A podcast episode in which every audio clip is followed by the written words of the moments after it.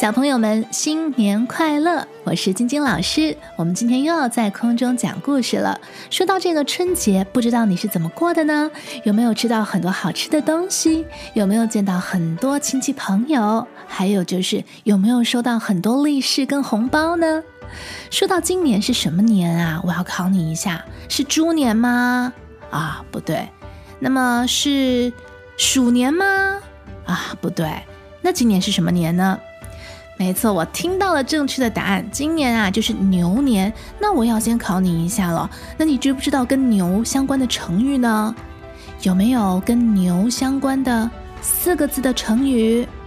哦，我听到有人说“牛气冲天”，诶，这也算是一个新年的吉祥话吧？不过它好像也不能算是一个成语啦。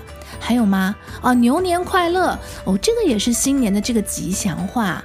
嗯，今天呢，我们要来讲讲跟牛相关的成语。其实跟牛相关的成语真的不少，比如说“九牛一毛”，就是比喻呢价值极渺小、很轻微；还有“九牛二虎”，哦，这个听上去就表示呢非常大的力量哦。那么还有呢，牛耳之盟，另外还有好多，还有什么牛鬼蛇神、牛头马面、牛马风尘哦，听上去呢跟牛相关的成语不少。不过今天我们选择的这个跟牛相关的成语呢，叫做对牛弹琴。哎，这是一个什么样的故事呢？我们休息一下，马上告诉你。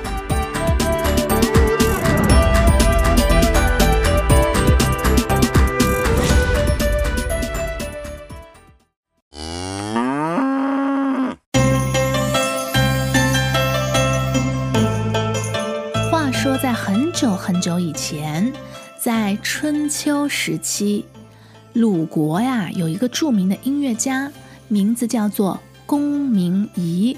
他呢在音乐方面的学问非常的高，而且他非常善于弹琴哦。他的琴声优美动听，人们听到了如此美妙的琴声之后，往往都是如痴如醉。那有一年的春天呢，公明仪就带着他的琴来到了郊外的田野里散步。哎，那个时候的琴啊，和现在的钢琴啦、小提琴啦是不同的。这是一种木头制作的古琴，古代的古。古琴上面呢有七根弦，那一只手就可以把它拿起来，而且还可以把它放在腿上弹奏。你可以把它想象成是一把古代的吉他。不过实际上呢，这个古琴的样子，还有它所发出来的声音，跟吉他都是非常不同的。好了，那再说回在这一天哦，这一天的天气非常的好，和煦的春风将青草的芳香吹到了他的面前，让他心情非常的舒畅。公明仪看了看四周，发现在不远处有一头大公牛正在吃草，所以呢。他就兴致勃发，突发奇想，他呀想要为这头公牛演奏一曲，于是他就拨动了琴弦，对着这头公牛弹奏了一首很高雅的曲子。他觉得这首曲子啊，只要是一个人听了，都一定会爱上。可是啊，可是他是在对一头牛弹这首曲子，所以虽然这首曲子听起来。非常悦耳，非常动听，但是那头正在吃草的牛儿根本听不懂啊，自然理都不理他。听到这里，聪明的小朋友也许在好奇：那牛能够听到声音吗？当然可以。不过，牛虽然听到琴弦发出来的声音，可是它并不能理解那是一首好听的曲子呀。同样的，如果牛一直对你噜。的叫，你如何分辨它是在唱歌，还是在对你说“我好饿，我要吃草”？因此，公明尼观察到了这个现象之后呢，虽然一开始他有点伤心，他有点想骂牛，他还有点无奈。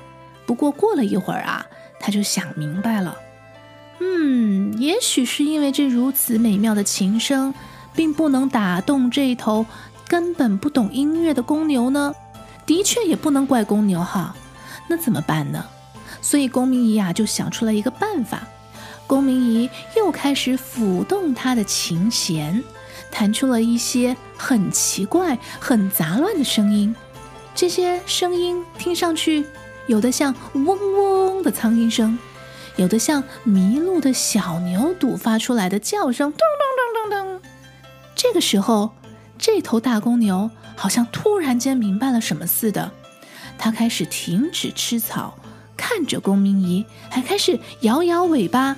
哎，竖起耳朵在听了，bingo！公明仪找到了与牛沟通的好方法了。这个呢，就是对牛弹琴的典故。后来呀，人们就用对牛弹琴来比喻对不懂的人讲深刻的道理，或者对外行的人说内行的话，就等于白白浪费时间。虽然听上去，这个词的意思绝对不是称赞，似乎还有一点发牢骚。但是如果你和公明仪一样的有智慧，那你一定能够找到与牛沟通的其他办法。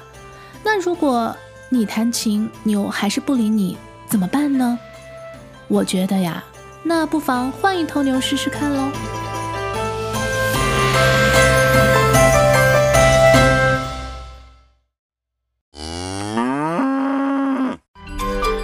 天的故事就说到这儿啦！如果你喜欢我的频道，请记得要订阅哟。下次再见，拜拜。